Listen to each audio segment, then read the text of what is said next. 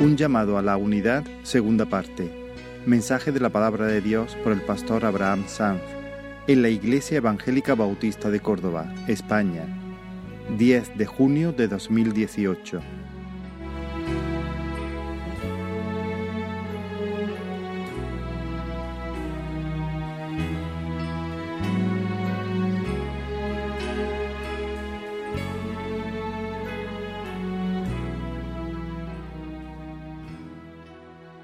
Vamos a seguir con, el tema que empezamos la, semana pasada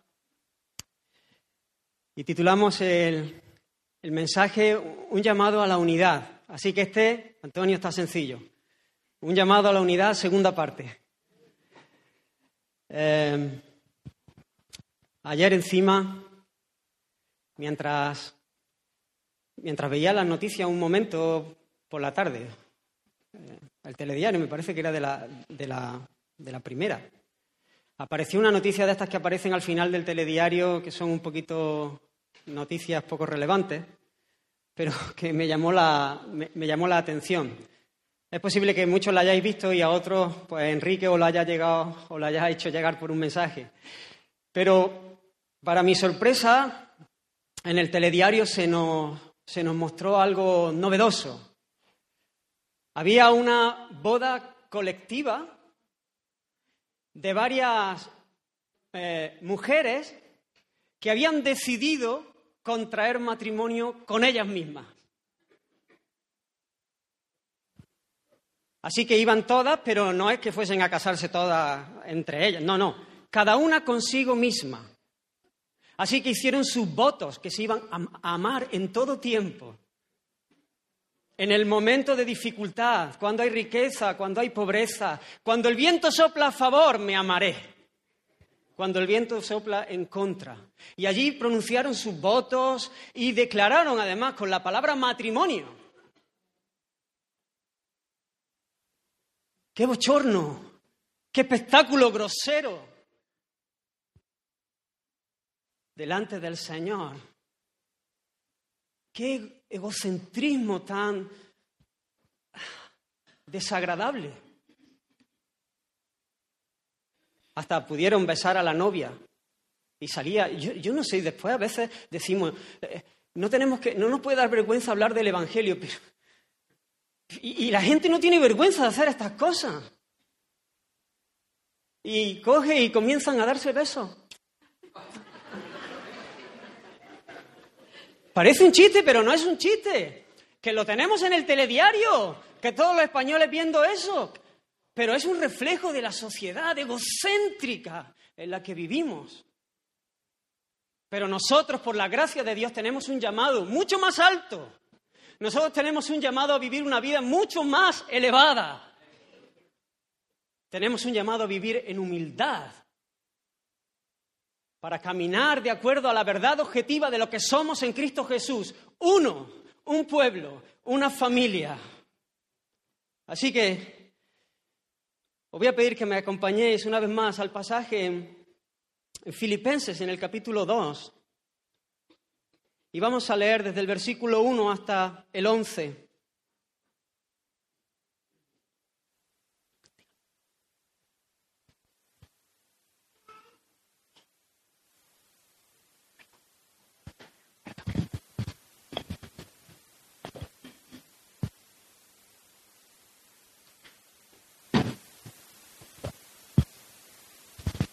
Filipenses capítulo 2, versículo 1 hasta el 11.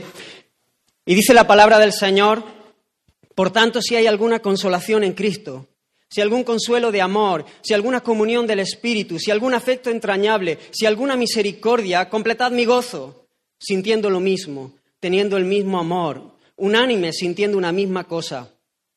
Nada hagáis por contienda, por vanagloria, antes bien con humildad estimando cada uno a los demás como superiores a él mismo, no mirando cada uno por lo suyo propio, sino cada cual también por lo de los otros. Haya pues en vosotros este sentir que hubo también en Cristo Jesús, el cual siendo en forma de Dios, no estimó el ser igual a Dios como cosa que aferrarse, sino que se despojó a sí mismo, tomando la forma de siervo, hecho semejante a los hombres, y estando en la condición de hombre, se humilló a sí mismo haciéndose obediente hasta la muerte y muerte de cruz. Por lo cual Dios también le exaltó hasta lo sumo y le dio un nombre que es sobre todo nombre, para que en el nombre de Jesús se doble toda rodilla de los que están en los cielos y en la tierra y debajo de la tierra y toda lengua confiese que Jesucristo es el Señor, para gloria de Dios Padre. Gracias Señor por tu palabra preciosa, Señor. Gracias Señor. Venimos a ti, Señor, queremos rendirnos delante de ti. Háblanos, Señor. Queremos caminar en tu verdad, Señor, para tu gloria. Bendice a tu pueblo en esta mañana, Señor. Quita todo lo que viene a estorbar tu obra, Señor. En el nombre de Jesús. Amén. Antes de entrar en eh, la segunda parte, quería hacer un repaso rápido por, por, por los puntos que estuvimos viendo en el mensaje de la semana pasada hablando de cómo vamos a vivir una vida digna del Evangelio, cómo, cómo viviremos una vida digna del Evangelio, cómo vamos a adornar la doctrina con nuestra propia vida. Y el Señor nos llama a hacerlo viviendo en unidad. Él nos ha hecho habitar en familia, somos parte del pueblo del Señor, somos parte los unos de los otros y tenemos que adornar la doctrina y tenemos que vivir como es digno del Evangelio, luchando por, esta unidad. Nuestra vida ha de manifestar esta realidad de que somos uno, esta realidad que ha sido comprada por un precio muy alto, la sangre de nuestro Señor Jesucristo. Así que hablamos de tres cosas que tienen que ver con esta lucha por la unidad, este combate por, por vivir de acuerdo a lo que somos. En primer lugar vimos la motivación, la gran motivación y vimos dos puntos. Uno, la gracia del Señor. Ya que hay un consuelo en Cristo, ya que hay consuelo de amor, misericordia, afecto entrañable, comunión del Espíritu, ya que el Señor ha venido y nos ha salido al encuentro y nos ha alcanzado cuando nosotros estábamos en nuestras miserias, cuando no teníamos esperanza, cuando estábamos sin Dios en el mundo, Él nos salió al encuentro y nos dio vida y nos abrazó y nos salvó y nos consoló y pudimos experimentar y gustar su bondad y su misericordia. Y eso tiene que ser un fortísimo eh, motivación para nosotros para vivir y luchar por la unidad. El apóstol también señala su propio gozo. el apóstol se presenta como un padre amoroso que no está buscando su propio bienestar, él está buscando el bien de, de, los demás, él está buscando el bien del pueblo del Señor, él está buscando el bien, la extensión del reino de Dios. Así que él no pide para que su gozo sea completo eh, libertad de la prisión donde se encuentra mientras escribe, no, no, no pide comodidades, él lo que pide es que la iglesia camine como un solo cuerpo, como un hombre, como una familia. Así que Él dice, hacedlo por mí también, y que esto también sea una motivación. Después vimos las marcas, las evidencias de una correcta unidad espiritual, y estuvimos viendo en primer lugar sintiendo lo mismo, pensar lo mismo, ser de un mismo parecer. Es una disposición interna esto no quiere decir que tengamos que pensar de la misma manera en todas las cosas, sino que a pesar de nuestras diferencias tengamos la misma disposición para caminar en unidad, el mismo sentir, disposición interna que hubo en Cristo Jesús, que lo vamos a ver un poquito más adelante, teniendo el mismo amor, el mismo amor por Cristo y el mismo amor por los demás, por nuestros hermanos, el amor sacrificial que no busca lo suyo, que busca el bien del otro y que jamás se puede separar. Nunca podremos hacer una división entre el amor vertical y el amor horizontal. Es imposible amar a Dios y aborrecer al hermano. El que, el que dice algo así es un mentiroso, se está engañando a sí mismo. El que ama a Dios, ama también a su hermano. Así que sintiendo lo mismo, teniendo el mismo amor y siendo unánimes, una misma alma con un mismo propósito tenemos un propósito común que nos une, tenemos una lealtad común, tenemos un mismo Señor, una misma tarea, y esto hace que nuestras diferencias, sean las que sean, de raza, de cultura, de gusto, de clase, de lo que, de lo que sea, queden sin importancia ante esta realidad de que tenemos un mismo propósito, una misma lealtad, un mismo Señor. Y por último vimos también los medios para llegar a esta unidad. En primer lugar, vimos que había que desechar dos cosas. la contienda o un espíritu partidista que compite por, de manera ambiciosa por salirse con la suya, defiende lo que es contra la razón por, porque es lo que, lo que toca para su grupo, para su equipo. En segundo lugar, desecha la vanagloria, que es una gloria vacía. Desecha el orgullo, la arrogancia, que busca siempre la exhibición y el aplauso de los demás y no la sonrisa del Señor. Y sé humilde, estimando a los demás como superiores a ti mismo. Esto es justamente lo contrario de la contienda y la vanagloria, caminar en humildad, estimando a los demás como superiores a nosotros mismos. Y nuestra humildad resulta de vernos delante del Señor tal y como somos. Nuestra humildad resulta de vernos delante del Señor santo, santo, santo, tal y como somos. No mirando cada uno por lo suyo propio, sino por lo de los demás, olvidándonos de nosotros. Haciendo nuestros votos no para yo mime, para amarme en la pobreza y en la riqueza, no, no, haciendo nuestros votos para gastar nuestra vida, para servir a otros. Y ahora llegamos al texto que nos ocupa en esta mañana, a partir del versículo 5, y vamos a ver el modelo supremo de humildad, de amor, de entrega, el modelo supremo para, para la unidad espiritual. Vamos a ver el ejemplo de Cristo. Y, oraba al Señor, recordando el pasaje de Segunda de Corintios, capítulo 3, versículo 18, donde dice, por, por tanto nosotros todos, mirando a cara descubierta como en un espejo la gloria del Señor, somos transformados de gloria en gloria en la misma imagen como por el Espíritu del Señor. Y esa ha sido mi oración en este tiempo. Señor, que podamos en esta mañana contemplar la gloria de Dios en la faz de Jesucristo. En este texto de las Sagradas Escrituras, de manera que en la medida que nosotros vamos viéndole y admirándole, el Espíritu de Dios obre y siga obrando en nosotros y siga transformándonos de gloria en gloria, en su misma imagen. Si queremos crecer en humildad, tenemos que mirar a Cristo, tenemos que conocerle. En nuestra intimidad, en nuestra comunión con Él, es que nosotros vamos a ir siendo transformados por la acción del Espíritu Santo a su misma imagen. Hermanos, este texto nos quebranta, nos sentimos abrumados, sobrepasados por todos los lados ante la gloria que encierran estas líneas. Son unos cuantos versículos, pero cuánta, cuánta gloria, cuánta profundidad.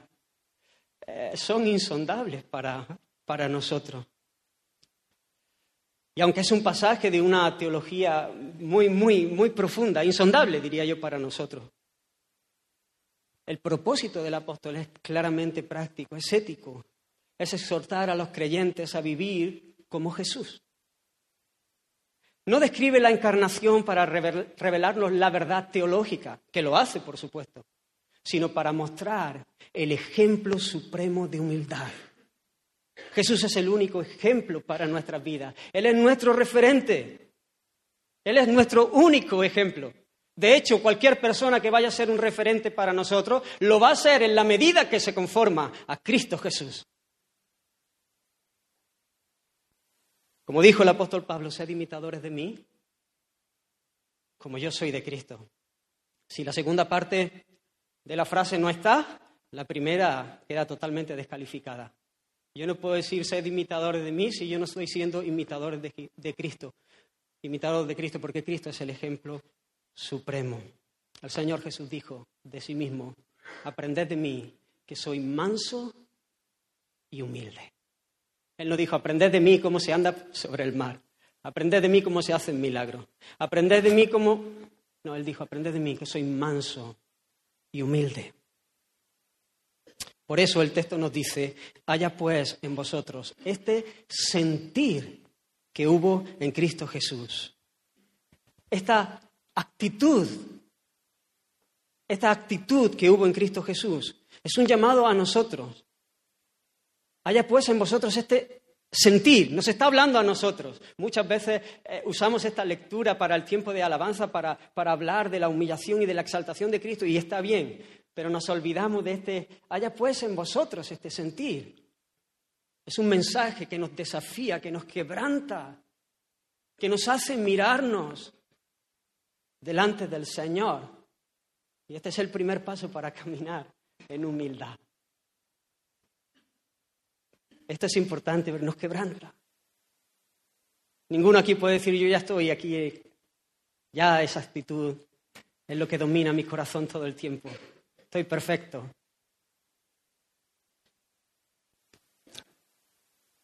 Haya pues en vosotros esta actitud que hubo en Cristo Jesús, el inmutable, el que siempre, siempre ha tenido esta disposición interna de humildad, entrega y amor. No es que Jesús vino a ser así por causa de nuestra necesidad, sino que Él es así, fuera del tiempo, desde la eternidad hasta la eternidad. Él es así porque Él es el inmutable. Y esa es la actitud del corazón del Dios trino. Maravíllate de tu Dios. Ese es el Señor en el que hemos creído.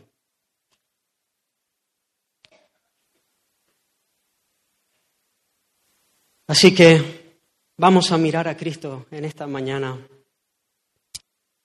considerando el llamado que hay sobre nuestras vidas, a imitarle, a luchar por la unidad, a vivir en humildad, a vivir para los demás, sabiendo que hemos nacido de Él, que esto es imposible para el hombre natural, pero sabiendo que hemos nacido de Él y que el Espíritu suyo mora en nosotros y está obrando constantemente para hacer esto en nosotros. Así que vamos a ver cuatro, cuatro puntos. El primero, el camino de su humillación. El segundo, su exaltación. El tercero, la respuesta a la exaltación de Cristo. Y el cuarto, el propósito de su exaltación. Así que entramos en el primer punto, el camino de su humillación. Y lo primero que quiero decir dentro de, este apartado es hablar de su autohumillación. Y esto es importante, su autohumillación. Jesús no fue humillado como faraón en Egipto. Faraón en Egipto fue humillado y no le quedó otra que ser humillado. A veces tú has sido humillado y yo hemos sido humillados a lo mejor por circunstancias, pero no lo hemos escogido nosotros. Él se humilló a sí mismo. Él decidió recorrer el camino por amor al Padre y por amor a ti y a mí. Él tenía todo el poder, toda la gloria, pero decidió humillarse para nuestra exaltación, para levantarnos a nosotros. Él decidió hacerse pobre para que nosotros fuésemos enriquecidos. Nosotros sí merecíamos ser humillados. Nosotros sí merecíamos ser humillados. Nosotros que éramos enemigos de Dios, que habíamos despreciado un amor tan grande, que le habíamos dado la espalda a Dios, que éramos enemigos de Dios, que odiábamos a Dios. Pero Él únicamente merece la gloria y merece el aplauso, pero Él decidió humillarse. A Él nadie le humilló, Él decidió humillarse. En segundo lugar, en este camino de de la humillación, quiero hablar de la encarnación. Porque Él se hizo hombre. Él no estimó el ser igual a Dios como cosa que aferrarse, sino que se despojó y se hizo como uno de nosotros. A veces pensamos en su humillación solamente en el último momento de la vida de Jesús. Pensamos en, el maltrato que sufrió, pensamos en las heridas, en los azotes, en la corona de espinas, en la cruz, en, los escupitajos que le echaron, en los golpes que le dieron, en la burla que le hicieron. Y pensamos que su humillación comenzó ahí, pero su, humillación comienza mucho antes. Él no estimó el ser igual a Dios como cosa que aferrarse. Él es Dios, el eterno.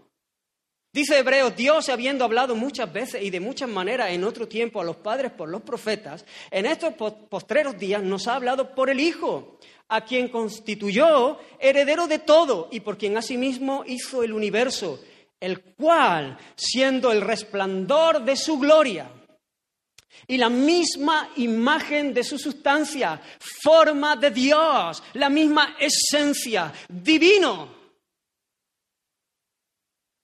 Y quien sustenta todas las cosas con la palabra de su poder, habiendo efectuado la purificación de nuestros pecados por medio de sí mismo, se sentó a la diestra de la majestad en las alturas. Jesús es Dios.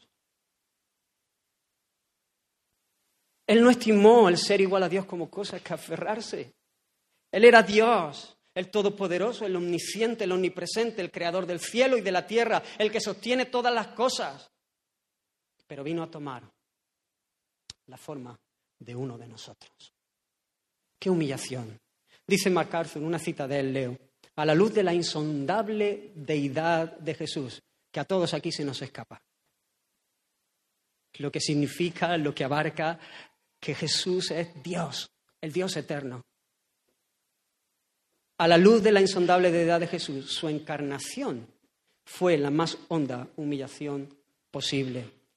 Cualquier paso que Jesús hubiese dado que le moviera de su posición hubiese sido siempre un descenso.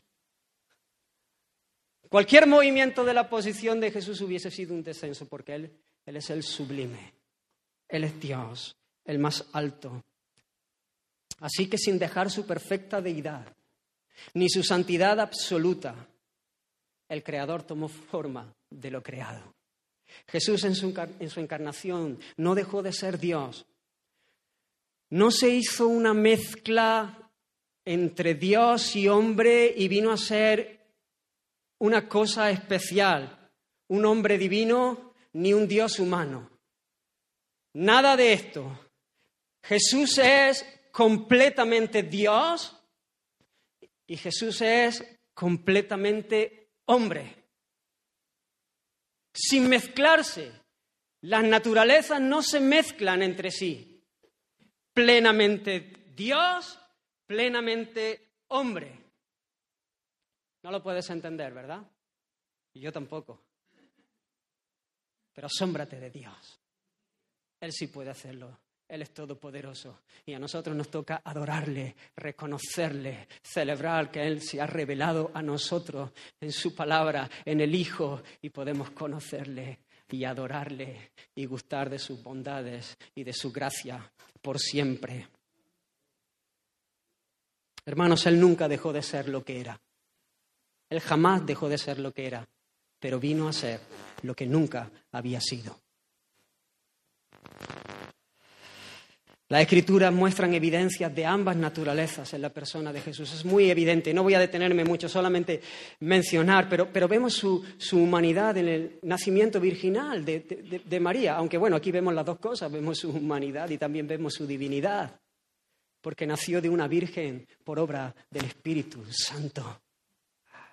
Pero vemos en su humanidad cómo, Jesús manifestaba las debilidades y las limitaciones propias del hombre, a tal punto que sus propios hermanos, que la gente que le rodeaba, no se habían dado cuenta de quién era. Es más, al principio de su ministerio ni creyeron en él.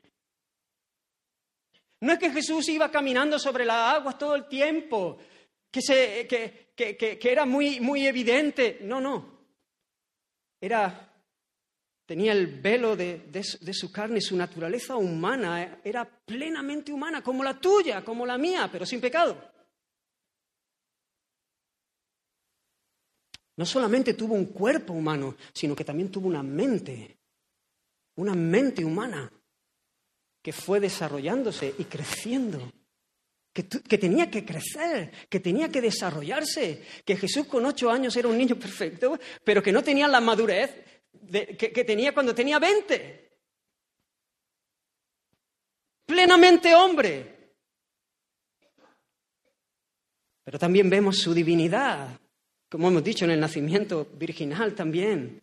Una y otra vez se nos habla en las escrituras de Jesús como Dios. Pedro, apóstol, siervo y apóstol de nuestro Señor Jesucristo, que por la justicia, por la justicia de nuestro Dios y Salvador, Jesucristo, tenemos una fe igualmente preciosa que la vuestra. Dios, ¿ves? Llama a Jesús Dios, pero lo tenemos un montón de veces en, las Escrituras. Su propio nombre, Emanuel, que significa Dios con nosotros. Vemos también que poseía atributos divinos. Él calmó la tempestad como el Todopoderoso. Conoció lo que pensaban sus oyentes como el Omnisciente. Tenía autoridad para perdonar pecados.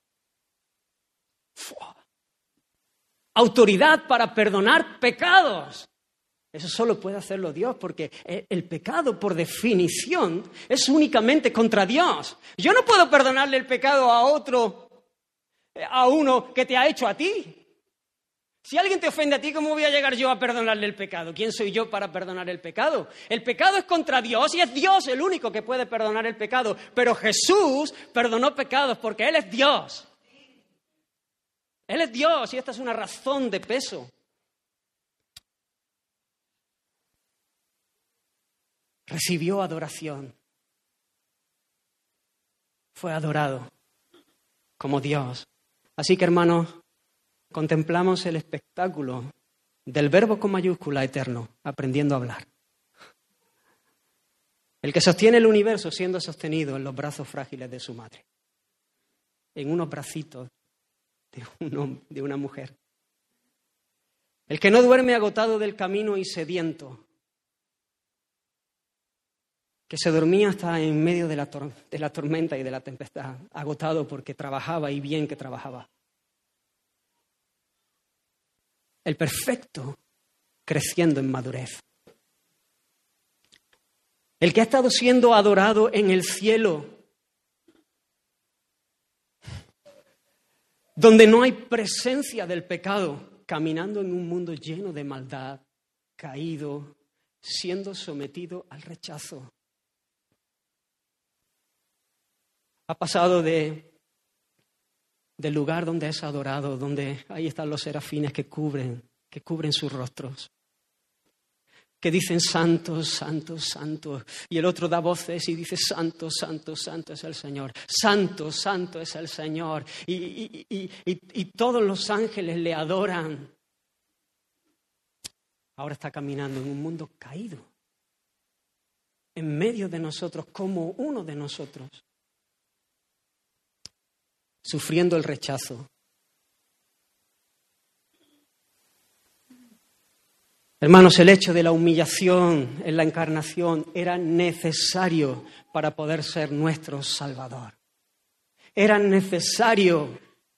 Por eso Él no estimó el ser igual a Dios como cosa que aferrarse, sino que se despojó se hizo como uno de nosotros, no por gusto, no por capricho, porque era necesario, porque nos amó. Porque de la misma manera que en Adán todos pecamos, ahora en Cristo nosotros somos representados en su vida, en su muerte y en su resurrección era necesario que un hombre nos representara. Igual que por un hombre entró el pecado en el mundo, también por un hombre es que viene la vida, la vida eterna, el perdón de los pecados, la esperanza de gloria. Hermanos, jamás su humillación se podrá comparar con la nuestra. Porque Él comienza desde el lugar más alto, desde el lugar donde nosotros nunca podremos comenzar. Nosotros empezamos desde el lugar más bajo, pero vemos el espectáculo de cómo Él se humilla, cómo Él recorre el camino descendente para servirnos, para amarnos, para suplir nuestras necesidades. Y muchas veces nos sorprendemos a nosotros mismos levantando nuestra cabeza, pisando para alcanzar nuestros propios sueños y nuestras propias metas, para hacer lo que nos apetece hacer sin tener en cuenta a las demás personas. Aprendamos de Él. Miremos a Cristo en esta mañana. Adórale, adora, adórale, asómbrate de Él y dile, Señor, yo quiero ser cada día más parecido a ti. Él se auto, se, se auto humilló.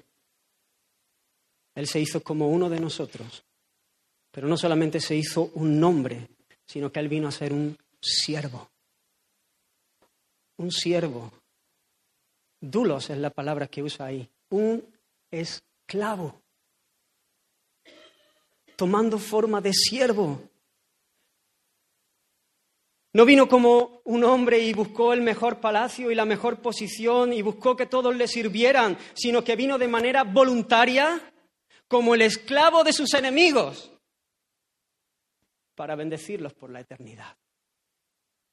Dice Mateo 20, 28, como el Hijo del Hombre no vino para ser servido, sino para servir y para dar su vida en rescate por muchos.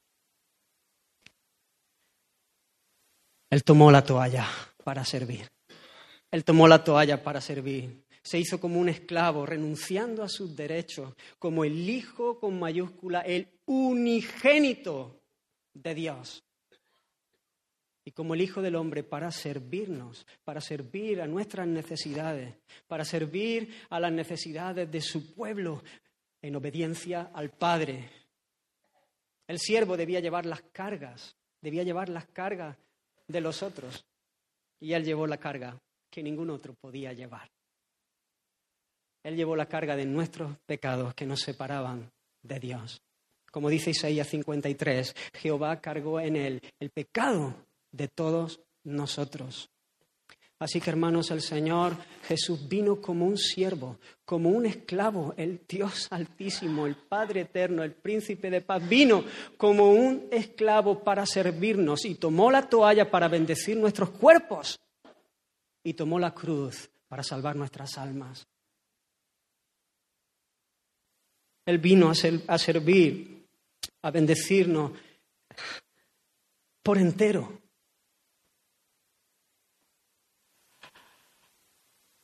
El Espíritu de Jehová está sobre mí.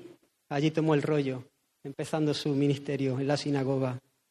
Porque me ungió Jehová, me ha enviado a predicar buenas nuevas a los abatidos, a vendar a los quebrantados de corazón, a publicar libertad a los cautivos y a los presos, apertura de la cárcel, a proclamar el año de la buena voluntad de Jehová y el día de venganza del Dios nuestro, a consolar a todos los enlutados, a ordenar que a los afligidos de Sión se les dé gloria en lugar de ceniza óleo de gozo en lugar de luto, manto de alegría en lugar del espíritu angustiado, y serán llamados árboles de justicia, plantío de Jehová para gloria suya. Este es nuestro Señor. El vino para dar, el vino para servir. Jesús le preguntó a sus discípulos, ¿cuál es el mayor? ¿El que se sienta a la mesa o el que sirve? ¿No es el que se sienta a la mesa? Mas yo estoy entre vosotros como el que sirve. Vosotros me llamáis maestro y señor. Maestro es el que enseña y señor es el que manda. Y decid bien porque lo soy. Pues si yo, el Señor y el Maestro, he lavado vuestros pies, vosotros también debéis lavar los pies los unos a los otros. Porque ejemplo os he dado para que como yo os he hecho, vosotros también hagáis. De cierto, de cierto os digo, el siervo no es mayor que su Señor, ni el enviado es mayor que el que lo envió. Si sabéis estas cosas, bienaventurados seréis si las hiciereis. El Señor Jesús tomó la toalla y lavó los pies de sus discípulos. Esto era reservado para los esclavos, para el siervo de menor rango. Pero Jesús, el Señor, el que gobierna sobre toda la creación, sobre todas las cosas, Él tomó la toalla para bendecir a sus discípulos y que pudiesen sentarse a gusto a cenar.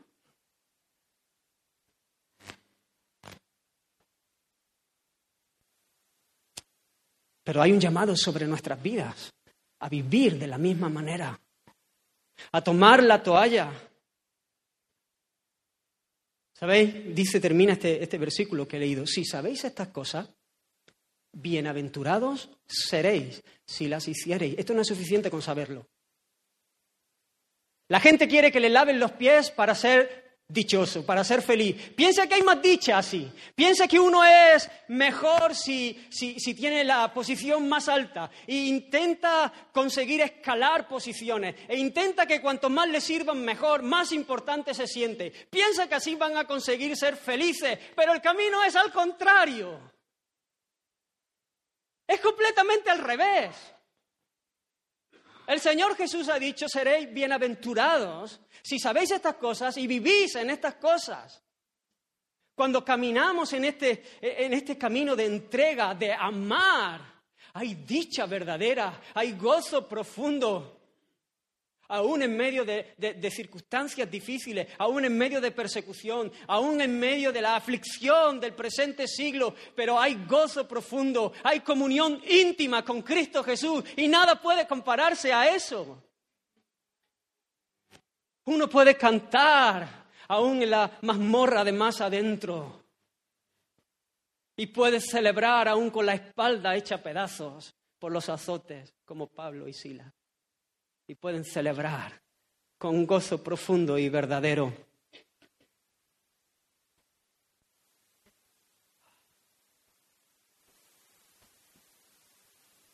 El hecho de que Jesús viniese como un siervo no afecta para nada su esencia, su identidad, quién Él es. En este mismo capítulo de Juan nos habla de las convicciones de Jesús antes de tomar la toalla y lavar los pies a sus discípulos, dice que sabía Jesús que el Padre le había dado todas las cosas en sus manos. Sabía que había salido de Dios y también sabía que a Dios iba. Saben, nosotros muchas veces nos negamos a tomar la toalla porque pensamos que al tomar la toalla nos rebaja, nos hace menos, nos desprestigia, como si nuestra identidad dependiera de eso. Pero cuando, tenemos claro quiénes somos, por la gracia de Dios en Cristo Jesús, podemos tomar la toalla con gozo, con alegría, sabiendo que ese es el camino más excelente, que ese es el camino más alto, el camino del amor, de la entrega, del darse. Así que como siervo, el Señor se humilló a sí mismo y se hizo obediente hasta la muerte, y muerte de cruz. No solamente tomó la toalla y lavó los pies de sus discípulos y sanó al ciego y liberó a aquel que estaba atormentado por el diablo, sino que fue obediente hasta la muerte y muerte de cruz. Jesús eligió voluntariamente, voluntariamente, obedecer al Padre en este sentido, en entregar su vida. El Padre no obligó a Jesús a morir, aunque era su voluntad. Y por cierto, la voluntad también del Hijo que es siempre obedecer al Padre, pero fue una elección libre. Fue una elección libre. La muerte de Jesús es un acto de obediencia, un acto voluntario, y esto también nos habla de su deidad. Una vez más, esto es una evidencia de la deidad de Jesús, porque Él decidió entregar su vida Porque solamente Dios puede escoger la muerte como obediencia. Para el hombre es una necesidad. Para el hombre, tú no puedes escoger entre morir o no morir. Tú vas a morir, sí o sí, porque eres pecador. Y eso evidencia que todos somos pecadores. A lo largo de la historia tenemos el testimonio de que todos, todos somos pecadores porque la paga del pecado es la muerte. Pero Cristo decidió voluntariamente, escogió Él, en obediencia al Padre, morir tomando nuestros pecados. Él dijo, a mí nadie me quita la vida. Yo de mí mismo la pongo. Tengo poder para ponerla y, tengo poder para volverla a tomar. Yo tengo poder para poner mi vida y tengo poder para tomarla. Hermano, Jesús no fue un mártir al cual le quitaron la vida. Él fue nuestro sustituto que encaró la muerte en obediencia al Padre para satisfacer las demandas de la justicia de Dios y sufrir el castigo de nuestros pecados, para que hoy nosotros podamos cantar con esperanza de la ciudad que Él ha preparado para nosotros. Él no fue un mártir que lo cogieron desprevenido y, lo llevaron a la cruz. No, no. Él vino a dar su vida, Él puso su vida, Él entregó el Espíritu, Él puso su vida y Él la volvió a tomar como el poderoso santo, santo, santo que es. Qué muestra de amor hacia sus enemigos, qué humillación. Aquel que por la eternidad ha estado vestido de gloria y majestad, cuelga desnudo de un madero como un maldito de Dios aquel que no ha conocido pecado, el tres veces santo cargando con nuestros pecados, el Hijo amado del Padre siendo desamparado al recibir el castigo de nuestros pecados, el Todopoderoso siendo escupido, golpeado, insultado, clavado en la cruz. Él tenía todo el poder para descender de allí y acabar de un soplo con todos sus enemigos. pero permaneció allí por amor a nosotros, para nuestra salvación. Nos sirvió como un sustituto, sufriendo la, muerte más cruel que había en aquel tiempo. Qué espectáculo de amor. Qué ejemplo. ¿Cómo nos quebranta esto? O al menos cómo debiera quebrantarnos esta escena. Y más cuando muchas veces nos vemos a nosotros centrados en nosotros mismos, en nuestro propio ombligo, haciéndonos votos para nuestra dicha y dándonos besitos en la cara. Invirtiendo nuestras energías para nuestro propio reinecito. ¿Qué pensará el Señor cuando nos ve caminar de esta manera? ¿Qué pensará el cielo ante el espectáculo de ver a, los hombres caminar de esta manera. Aquel cielo que ha visto a Jesús despojarse de su gloria, recorrer el camino de su humillación hasta terminar en aquella cruz colgado desnudo. ¿Qué pensará el Señor cuando nosotros levantamos nuestra barbilla, cuando nosotros le metemos el codo al de al lado para, para, llegar a donde nosotros queremos, cuando nosotros manipulamos la situación para salirnos con la nuestra, cuando nosotros aún a la gente que más queremos estamos hiriéndole porque queremos salir con, con, nuestros propios deseos, hasta nuestras esposas, hasta nuestros hijos los usamos para satisfacernos a nosotros mismos? ¿Qué pensará el Señor que corrió un camino de humillación para salvarnos al ver este espectáculo.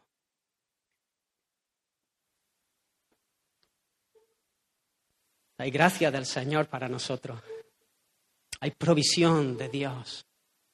Cristo murió por nosotros para que nosotros podamos vivir de una manera diferente, como antes nos era imposible vivir. Él se hizo pobre y se humilló para que nosotros fuésemos ricos y fuésemos levantados a una nueva vida, a una nueva manera de conducirnos. No termina aquí la historia. No todo terminó en aquel sepulcro. Hay un camino también de exaltación. Por cuanto Él fue obediente, por cuanto Él se humilló hasta lo sumo, ya no había más para humillarse. Y se entregó todo por nosotros. Por esta razón, porque Él se humilló, por lo cual Dios dice que también lo exaltó hasta lo sumo. Y le dio un nombre que es sobre todo nombre, para que en el nombre de Jesús se doble toda rodilla de los que están en los cielos y en la tierra, y debajo de la tierra y toda lengua confiese que Jesucristo es el Señor, para gloria de Dios Padre. Por cuanto Él se humilló hasta lo sumo, el Padre lo exaltó hasta lo sumo. La muerte no pudo retenerlo. Y vemos también este camino de exaltación comenzando con su resurrección. Dice la Escritura, Romanos capítulo 1, que Jesús fue declarado Hijo de Dios con poder según el Espíritu de Santidad, por la resurrección de entre los muertos. Cristo resucitó, terminó la humillación, ahora ha sido levantado, Él ha vencido, Cristo ha resucitado, evidenciando que su obra había sido completada, que cuando Él dijo en la cruz, consumado es, la resurrección dice, amén ha sido consumado, ha sido aceptado el sacrificio como un sacrificio perfecto. Nosotros tenemos hoy esperanza porque Cristo se levantó de, la muerte, porque el sepulcro no pudo retenerlo, porque Él se levantó triunfante, sorbida en la muerte, en victoria.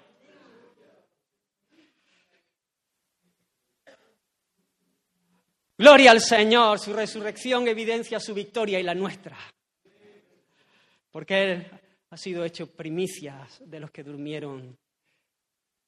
Si Él resucitó, nosotros resucitaremos también.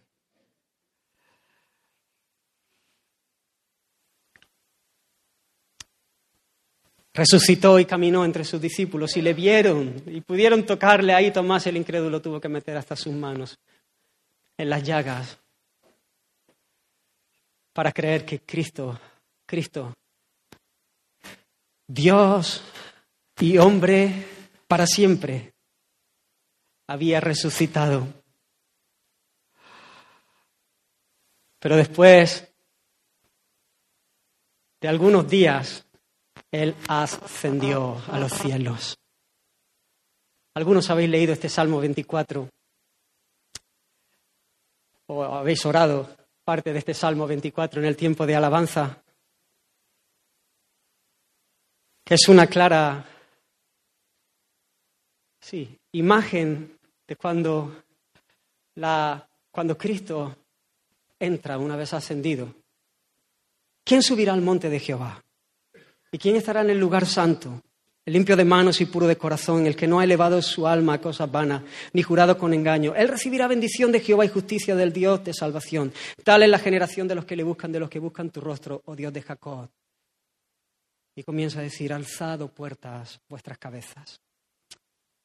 Imaginaos la escena, ahí llega el rey triunfante.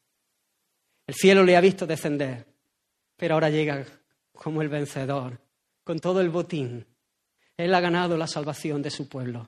Y allí llega y comienza el cielo a levantar un vítores y cantos y comienzan a decir, alzado puertas vuestras cabezas y alzaos vosotras puertas eternas y entrará el rey de gloria. ¿Quién es este rey de gloria? Preguntan. Jehová el fuerte y valiente. Jehová el poderoso en batalla, pero parecía un cordero, pero era el poderoso en batalla. El cordero y el león triunfando el humilde que entrega su vida, pero que triunfa y vence, poderoso en batalla. Alzado puertas vuestras cabezas y alzado vosotras puertas eternas y entrará el Rey de Gloria. ¿Quién es este Rey de Gloria? Jehová de los ejércitos. Él es el Rey de la Gloria. El cielo que ha visto con asombro despojarse al Hijo lo recibe con gozo, con vítores, con, celebrando su victoria. Jesús es el Rey de la gloria. Él ha ascendido, Él ha resucitado y Él ha ascendido a los cielos. Y en tercer lugar, Él ha sido coronado como Rey de reyes, Señor de señores. Cristo, habiendo ofrecido una vez para siempre un solo sacrificio por los pecados, se ha sentado a la diestra de Dios, de ahí en adelante esperando que sus enemigos sean puestos por estrado de sus pies. Él es el Señor, Él ha vencido, Él está sentado a la diestra del trono de Dios. Se le dio un nombre que es sobre todo nombre y este nombre lo, tenemos en el versículo 11. Él es el Kyrios, Él es el Señor. La Septuaginta, que es la traducción del Antiguo Testamento que fue escrito en hebreo y en arameo, algunas partes, se tradujo al griego. Esta es la Septuaginta, es la traducción del Antiguo Testamento al griego. Traduce la palabra impronunciable del nombre de Dios, que es YHVH, por Kyrios. Kyrios.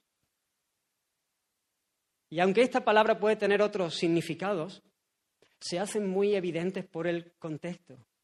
Y en este pasaje queda evidenciado que está hablando de la divinidad de Dios, de su señorío, de que Él es el Señor sobre todas las cosas, que Él es el que gobierna, al que le pertenecen todas las cosas. A este Jesús Dios le ha exaltado con su diestra por príncipe y salvador para dar a Israel arrepentimiento y perdón de pecado. Porque Cristo para esto murió y resucitó y volvió a vivir para ser Señor. Así de los muertos como de los que viven. El Cordero exaltado sobre todo, como el Señor soberano, digno de desatar los sellos del libro de los propósitos de Dios para su cumplimiento. Como dice Apocalipsis capítulo 5, y vino y tomó el libro de la mano derecha del que estaba sentado en el trono. Y cuando hubo tomado el libro, los cuatro seres vivientes y los veinticuatro ancianos se postraron delante del Cordero. Todos tenían arpas y copas de oro llenas de incienso, que son las oraciones de los santos, y cantaban un nuevo cántico diciendo, digno eres de tomar el libro y de abrir sus sellos, porque tú fuiste inmolado y con tu sangre nos has redimido para Dios, de todo linaje y lengua y nación, y nos has hecho para nuestro Dios reyes y sacerdotes, y reinaremos sobre la tierra. Y miré y oí la voz de muchos ángeles alrededor del trono, y de los seres vivientes y de los ancianos, y su número era millones de millones que decían a gran voz, el cordero que fue inmolado es digno de tomar el poder y las riquezas, la sabiduría, la fortaleza, la honra, la gloria y la alabanza.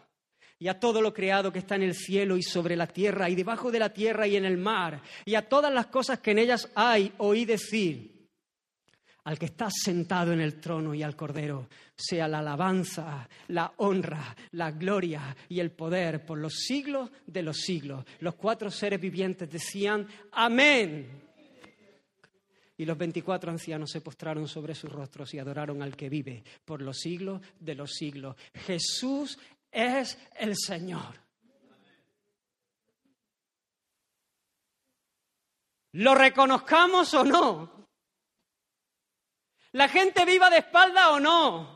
El que dice que Dios no existe no cambia esa realidad. Jesús es el Señor. Jesús está en su trono. Él ha sido exaltado hasta lo sumo y se le ha dado un nombre que es sobre todo nombre. Él es el Kyrios. Él es el Señor y como, como el Señor que él, que él es, tiene todo el derecho sobre nuestras vidas. Nuestras vidas le pertenecen. Nosotros le debemos lealtad. Nosotros le, debemos devoción. Nosotros tenemos que rendir nuestra voluntad a la suya porque Él es el Señor. Además, qué fácil es rendirla cuando conocemos a ese Señor. Muchas veces nos cuesta rendir nuestra vida delante del Señor porque pensamos que el Señor es como nosotros.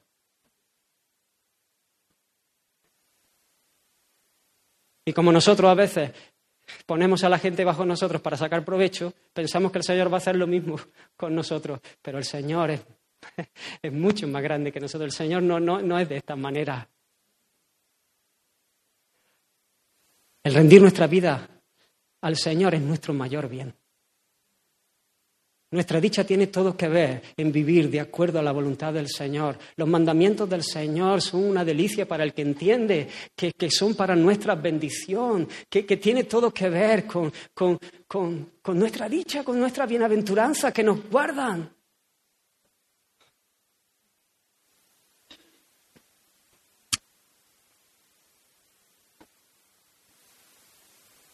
Así que hemos visto su humillación y hemos visto también su exaltación.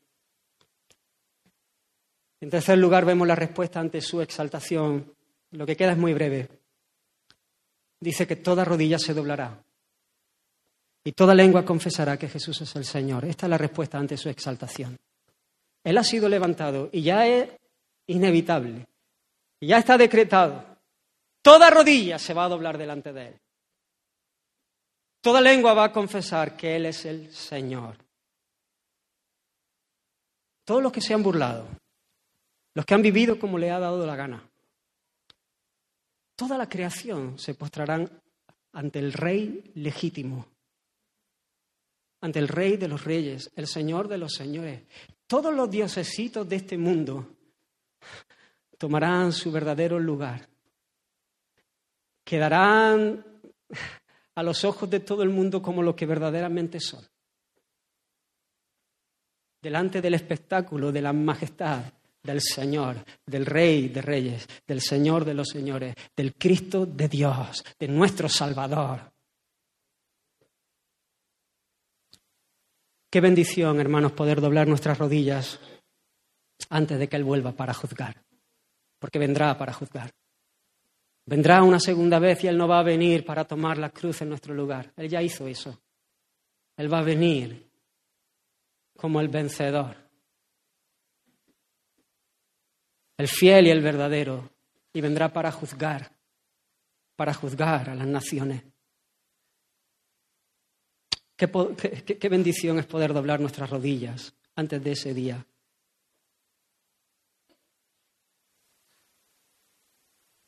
Ahora, si, si, Él es el Señor, hermano, nosotros debemos vivir como Él quiere que vivamos.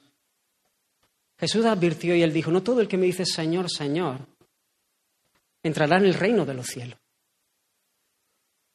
No todo el que me dice Señor, Señor, no, no es suficiente con decir que Él es el Señor. No, es el que hace la voluntad de mi Padre. Es el que camina bajo mi señorío. No es el que dice Señor, no. Como a veces decimos, ¿no? Que es una contradicción de términos. No, sino el que vive de acuerdo a la voluntad del Señor.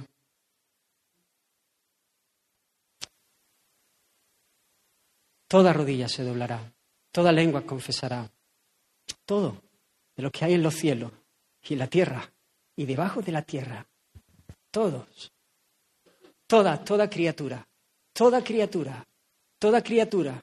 Hasta el diablo tendrá que postrarse y reconocer que Jesús es el Señor. De mala gana. Como muchos.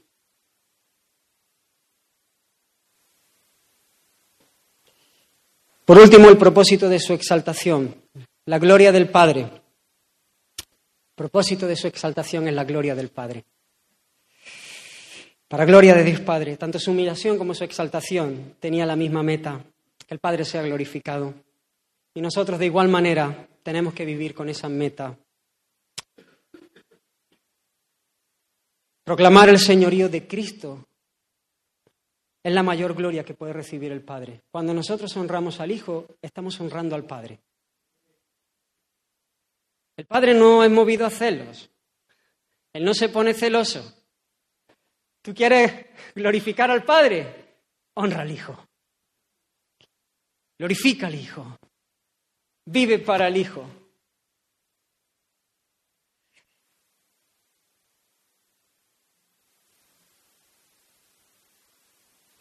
¿Cómo viviremos para la gloria del Señor? ¿Cómo viviremos bajo el señorío de Cristo para gloria del Padre a la luz de este pasaje? caminando en humildad, imitando y obedeciendo a nuestro Señor, luchando por la unidad, haciendo morir en nosotros lo terrenal. Cuando vemos que esto se levanta en nosotros, que lo vamos a ver, tenemos que, ir al Señor y decir, Señor, ayúdame, hay gracia del Señor para hacer morir estas cosas en nosotros, para ir creciendo a la semejanza del Señor Jesús. Dejar de lado las contiendas, las disputas.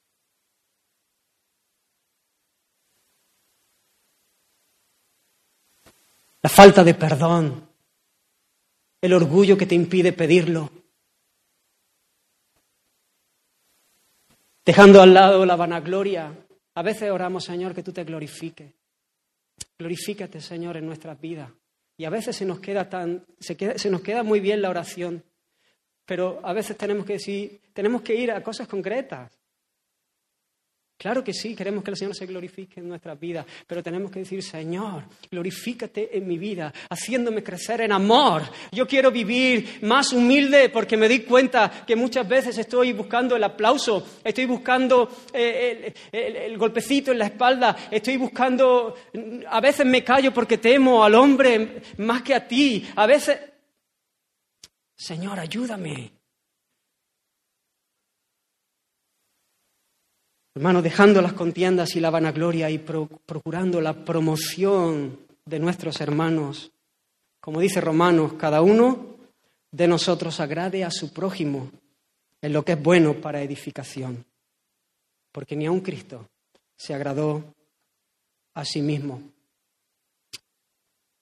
Y si sabemos, hermanos, que, que si nos humillamos, también Él nos exaltará. Dios resiste a los soberbios, pero da gracia a los humildes. Y si Cristo que corrió el camino de humillación también fue levantado, nosotros si nos humillamos, si vivimos una vida en mansedumbre y en humildad delante de Dios, Él nos exaltará cuando fuere tiempo. Él nos levantará. Dice Pedro en su primera carta, humillados bajo la poderosa mano de Dios, y Él os exaltará cuando fuere tiempo. Santiago también dice, humillados delante del Señor, y Él os exaltará. Miremos nuestras, propias, nuestras propias vidas, cómo estamos caminando en este área. Hemos mirado al Señor Jesús y espero que hayamos podido estar viéndole, pero también mirando nuestra, nuestra propia manera de vivir. Hoy, a lo mejor hay cuentas pendientes, a lo mejor está en medio de pleitos, de, de contienda, de, disputas. A lo mejor hay falta de perdón y no, no te mueves de tu lugar. A lo mejor criticas para, para que otro sea desprestigiado y eso hace que tú puedas subir y, y se te vea como mejor a ti. No sé.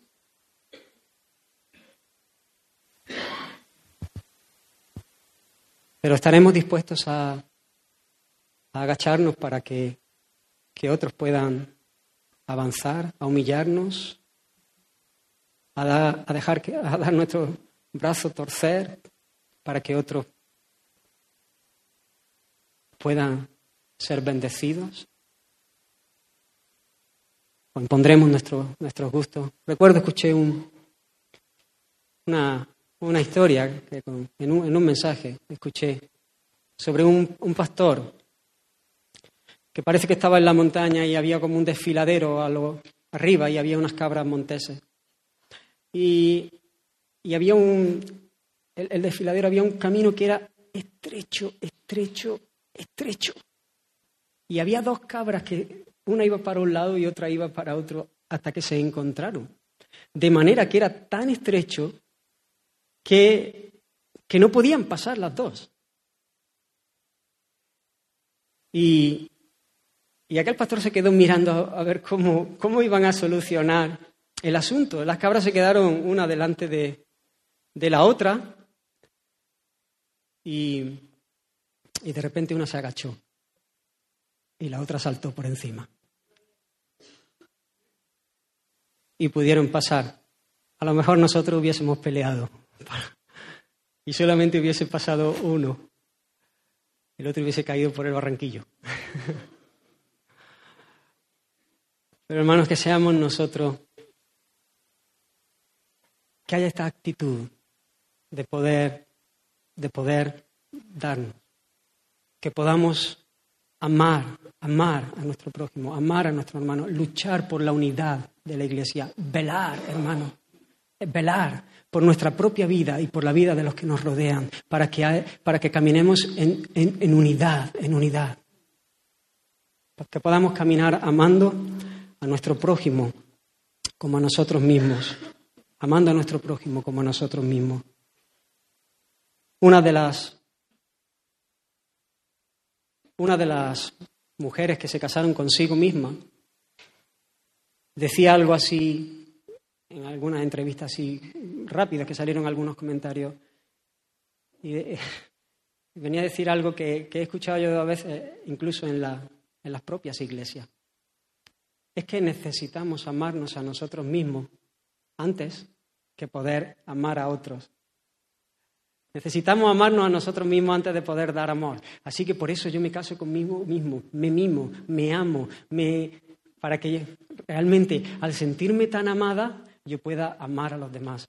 Y a veces esa ha sido la explicación del versículo que amemos a nuestro prójimo como a nosotros mismos. Y aún en medio del pueblo del Señor hemos escuchado interpretar y enseñar que, tenemos que amarnos a nosotros mismos para poder amar a los demás. No, no, no, no, no. ese versículo no dice eso para nada. Ese versículo nos dice que nos amamos tanto que eso ya se da por hecho. Que nos amamos tanto que lo que tenemos que hacer es amar a los demás como a nosotros mismos. ¿No? Amar a los demás. A veces nos confundimos con este, con este tipo de cosas, con, este, con, estos pensamientos que, que, nos roban, que nos hacen daño, que nos quitan vigor, que nos hacen atontarnos, que nos empanan y nos dejan mirándonos en un espejito diciéndonos cosas bonitas. Hermano, nosotros tenemos que, que remangarnos para, para amar a los demás no mirando eh, a nosotros mismos. Y dice, no, es que, es que él no se ama a sí mismo porque se ve al espejo y, se odia. Y se odia y se aborrece y hay gente que incluso golpea su cuerpo, ¿sabes? Eso no es falta de amor, es justamente lo contrario. Porque si no se amase a sí mismo, se alegraría. Si se odiase verdaderamente, diría, hoy qué feo soy, qué bien. Y se alegraría, pero hay gente que, no, que, le gustaría ver en el espejo otra cosa y no lo que ve. Y como se ama tanto, entonces es que se fastidia y se, y se rebota y se encoraja y entonces dice que se odia. No, no, no, no, no, no te equivoques, no te equivoques, es que te está amando demasiado.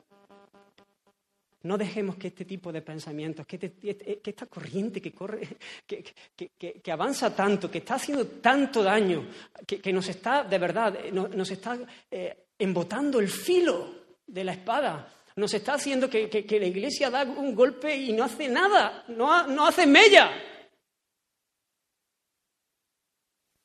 Nosotros hemos sido llamados para vivir una vida más alta, Olvídate de ti mismo. Y ama. Y vive para los demás. Y cuando te, des cuenta que tropiezas, hay gracia del Señor. El Señor que ha dicho consumado es, hay perdón del Señor. Y nos levantamos cuando caemos para, para, seguir viviendo de esta manera. Siete veces cae el justo y con todo Jehová lo levanta. Pero hermano, en este proceso vamos a ir creciendo, vamos a ir creciendo. Y vamos a ir creciendo como iglesia. Y el mundo va a ver a Cristo en nosotros cuando caminemos como uno. Para que el mundo crea, dijo el Señor Jesús, oró al Padre, cuando vea que nosotros nos amamos de esta manera, cuando vea que nosotros sacrificamos nuestros propios gustos, nos sacrificamos nosotros para el bienestar, para la bendición de otros.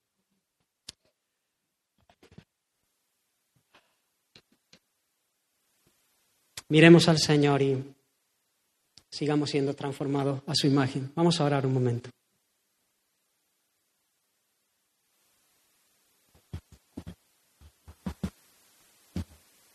No sé si, si podríamos cantar gracias sin fin.